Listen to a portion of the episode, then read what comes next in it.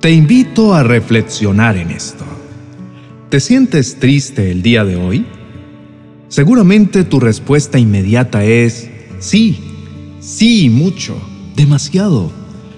Créeme que te entiendo y esperaba esa respuesta de tu parte, porque quizá para todos la vida ha sido un poco complicada y aunque sabemos que tenemos un Dios que está en los cielos y que cuida de nosotros, muchas veces nuestra parte humana se debilita y decae nuestro semblante.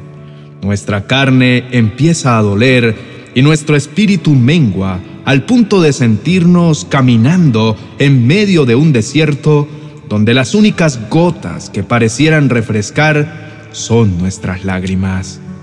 Sin embargo, déjame recordarte que Dios te ama y que ese amor no tiene límite esa pasión que el Señor siente por ti es demasiado extensa.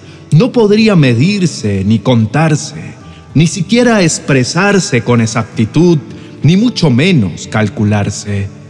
David nos muestra en el Salmo capítulo 30, verso 5, un rasgo del carácter de papá. Dice, pues su ira dura solo un instante, pero su favor perdura toda una vida. Hoy el Señor nos quiere decir que no está enojado con nosotros.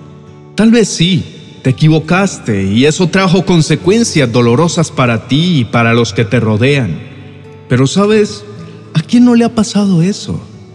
No temas porque Él se ha presentado en este instante en tu vida para decirte que aunque ese desierto y esas lágrimas te estén agotando un poco, ya se acerca el tiempo en el que su gracia y tu cosecha sobreabundarán en tu vida y lo mejor de todo, que perdurarán para toda la vida. Por eso no te afanes, de lo que debes estar seguro es de que Dios cambiará tu corazón. Tal vez esté llorando en este momento, pero como dice su palabra en el Salmo 30, verso 5, el llanto podrá durar toda la noche, pero con la mañana llegará la alegría. Dios mismo se encargará de todos tus problemas y de sanar tu corazón. Dios personalmente pondrá su mano poderosa para mover todas las circunstancias a tu favor y podrás ver cómo todas tus preocupaciones y lo que en un momento te atacó y te dolió se va convirtiendo en una nueva oportunidad para sonreír y dar gracias al Señor. Lamentaciones capítulo 3, versos del 25 al 27 dice, El Señor es bueno con los que dependen de Él, con aquellos que lo buscan. Por eso es bueno esperar en silencio la salvación que proviene del Señor. Y es bueno que todos se sometan desde temprana edad al yugo de su disciplina. Cada vez que inicio una conversación con mis familiares o amigos respecto a la prosperidad y lo agradable que es tener proyectos, vienen a mi mente pensamientos acerca de las generaciones anteriores a la nuestra.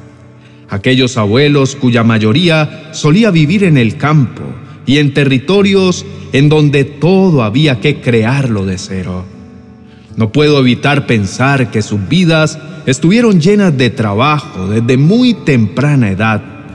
Pienso que de seguro para ellos todo era un proyecto que exigía mucha disciplina.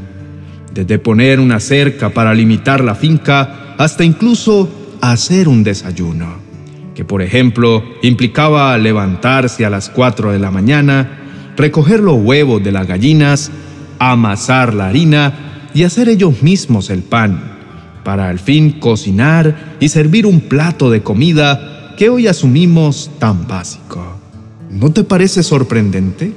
Yo personalmente lo encuentro divertido y admiro la dedicación de aquellas familias que exploraron, trabajaron y conquistaron tanto para construir la realidad que de alguna manera hoy día disfrutamos tú y yo. Sin embargo, Estoy seguro que no le fue nada fácil. Como lo dije anteriormente, creo que para ellos hasta hacer un desayuno debió requerir de mucho sacrificio.